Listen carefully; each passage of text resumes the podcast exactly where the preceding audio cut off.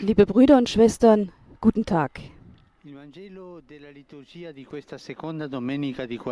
Das Evangelium der Liturgie für diesen zweiten Fastensonntag erzählt von der Verklärung Jesu. Während er auf einem hohen Berg betet, verändert er sein Aussehen. Sein Gewand wird weiß e und leuchtend, und im Licht seiner Herrlichkeit erscheinen Mose und Elias und che sprechen mit ihm über das Passafest, das ihn in Jerusalem erwartet, die das Leiden, das Sterben und die Auferstehung Jesu. Zeugen dieses außergewöhnlichen Ereignisses sind die Apostel Petrus, Johannes und Jakobus, die mit Jesus auf den Berg gestiegen waren. Wir stellen sie uns vor, wie sie mit weit aufgerissenen Augen vor diesem einzigartigen Spektakel stehen.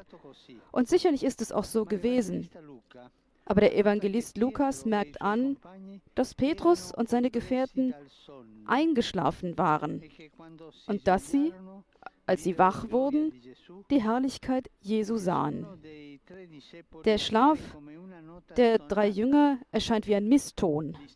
Die gleichen Apostel schliefen auch in Gethsemane ein. Die gleiche Sache.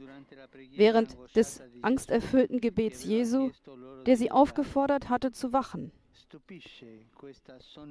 Diese Schläfrigkeit in so wichtigen Momenten überrascht. Wenn wir jedoch aufmerksam lesen, sehen wir, dass Petrus, Johannes und Jakobus einschlafen, bevor die Verklärung beginnt. Also gerade während Jesus im Gebet verharrt.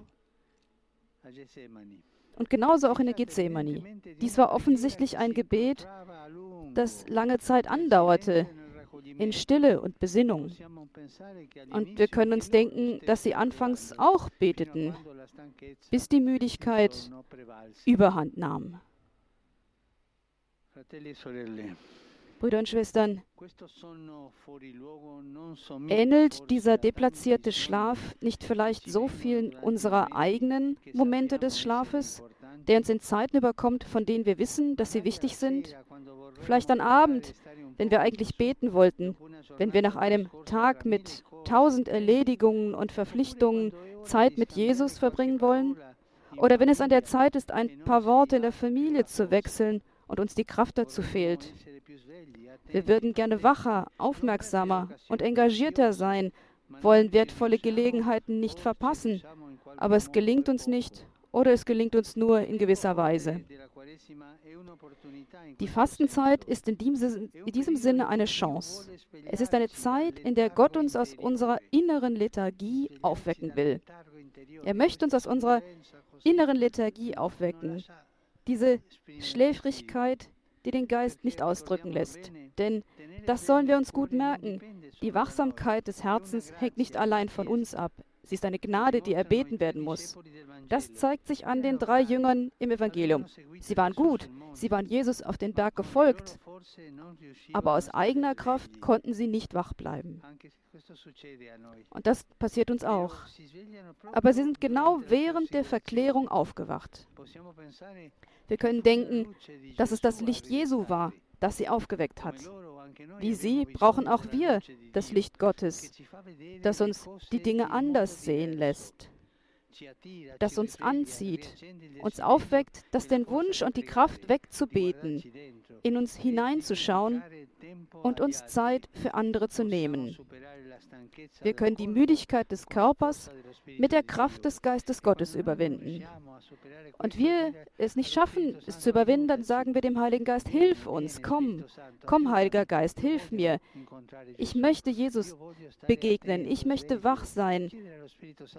Frag den Heiligen Geist, bitte den Heiligen Geist, dass er dich aus dieser Schläfrigkeit herausziehe, die uns vom Gebet abhält. In dieser Fastenzeit nach der Müdigkeit eines jeden Tages wird es uns gut tun, das Licht im Raum nicht zu löschen, ohne uns in das Licht Gottes zu stellen. Ein bisschen beten, bevor wir schlafen gehen. Geben wir dem Herrn die Gelegenheit, uns zu überraschen und unser Herz wieder aufzuwecken. Das können wir zum Beispiel tun, indem wir das Evangelium aufschlagen und uns vom Wort Gottes in Erstaunen versetzen lassen, Denn die Schrift erleuchtet unsere Schritte und lässt unser Herz brennen. Oder wir können auf den Gekreuzigten schauen und über die verrückte Liebe Gottes staunen, der unserer nie müde wird und der die Macht hat, unsere Tage zu verklären, ihnen einen neuen Sinn zu geben, ein anderes und unerwartetes Licht. Möge die Jungfrau Maria uns helfen, unser Herz wach zu halten, um diese Zeit der Gnade anzunehmen, die Gott uns anbietet. et concepit de Spiritu Sancto. Ave Maria, grazia plena, Dominus tecum, benedicta tui mulieribus et benedictus fructus ventris tui, Iesus. Sancta Maria, Mater Dei, ora pro nobis peccatoribus, nunc et in hora mortis nostre. Amen. Ecce ancilla Domini. Fiat mi secundum verbum tuum. Ave Maria, grazia plena, Dominus tecum, benedicta tui mulieribus et benedictus fructus ventris tui, Iesus. Sancta Maria, Mater Dei, ora pro nobis peccatoribus, nunc et in hora mortis nostre. Amen. Et verbum caro factum est. Et habitavit in nobis. Ave Maria, grazia plena, Dominus tecum, benedicta tui mulieribus et benedictus fructus ventris tui, Iesus. Sancta Maria, Mater Dei, ora pro nobis peccatoribus, nunc et in hora mortis nostre. Amen. Ora pro nobis, Santa Dei Genitrix. Tigne ficiamur promissionibus Christi.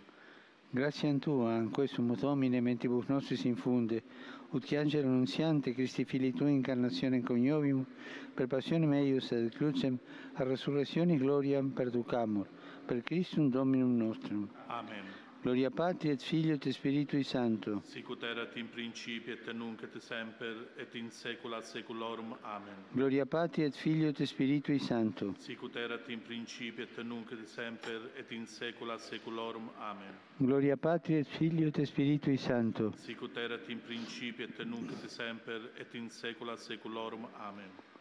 Pro fidelibus defuntis, requiem aeternam dona eis Domine. Et lux perpetua luce Deis. Requiescant in pace. Amen. Sit nomen Domini benedictum. Es hoc nunc et usque in saeculum. Aiutorium nostrum in nomine Domini. Qui fecit celum et terram. Benedicat vos omnipotens Deus, Pater et Filius et Spiritus Sanctus. Amen. Amen.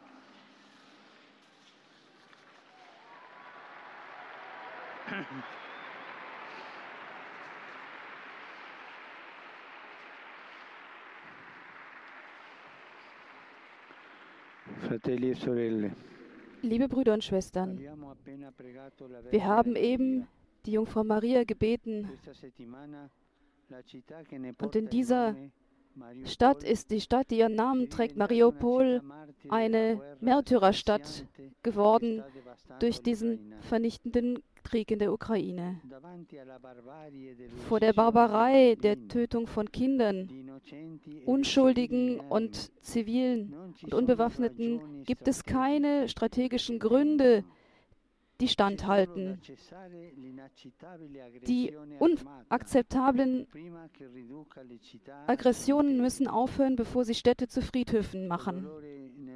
Mit Her Schmerz im Herzen vereinige ich meine Stimme mit der der allgemeinen Bevölkerung, die um, die, um die, das Ende des Krieges fleht. Im Namen Gottes, man möge den Schrei derer hören, die leiden, und man setze Ende, ein Ende den Bombardierungen und den Angriffen. Man muss sich auf den Weg des Verhandelns begeben und die humanitären Korridore müssen effektiv und sicher sein. Im Namen Gottes bitte ich euch, haltet, bietet diesem Massaker Einhalt.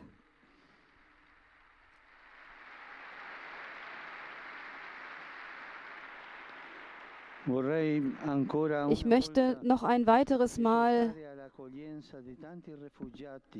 dazu aufrufen, die vielen Flüchtlinge aufzunehmen, in denen Christus gegenwärtig ist.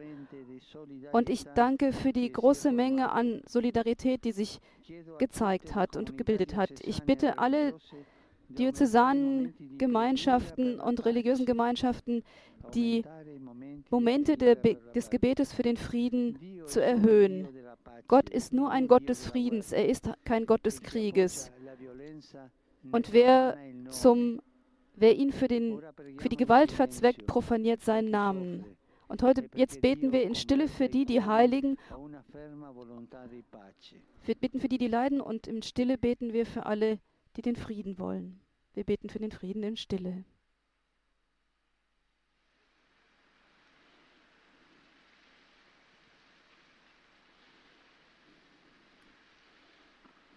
Hier sind jetzt auf dem Petersplatz auch alle verstummt und verharren in einem Moment der Stille.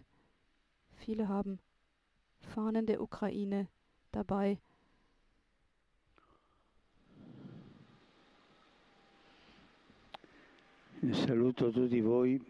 Ich grüße euch alle, Römer und Pilger aus Italien und den verschiedenen Ländern. Ich grüße besonders die Gläubigen der Diözese Neapel, Frigrotta, Pianura, Florenz und Carmignano, wie auch die Delegation des, der Bewegung gegen die Gewalt. Und euch allen wünsche ich einen guten Sonntag. Bitte vergesst nicht, für mich zu beten. Gesegnete Mahlzeit und auf Wiedersehen.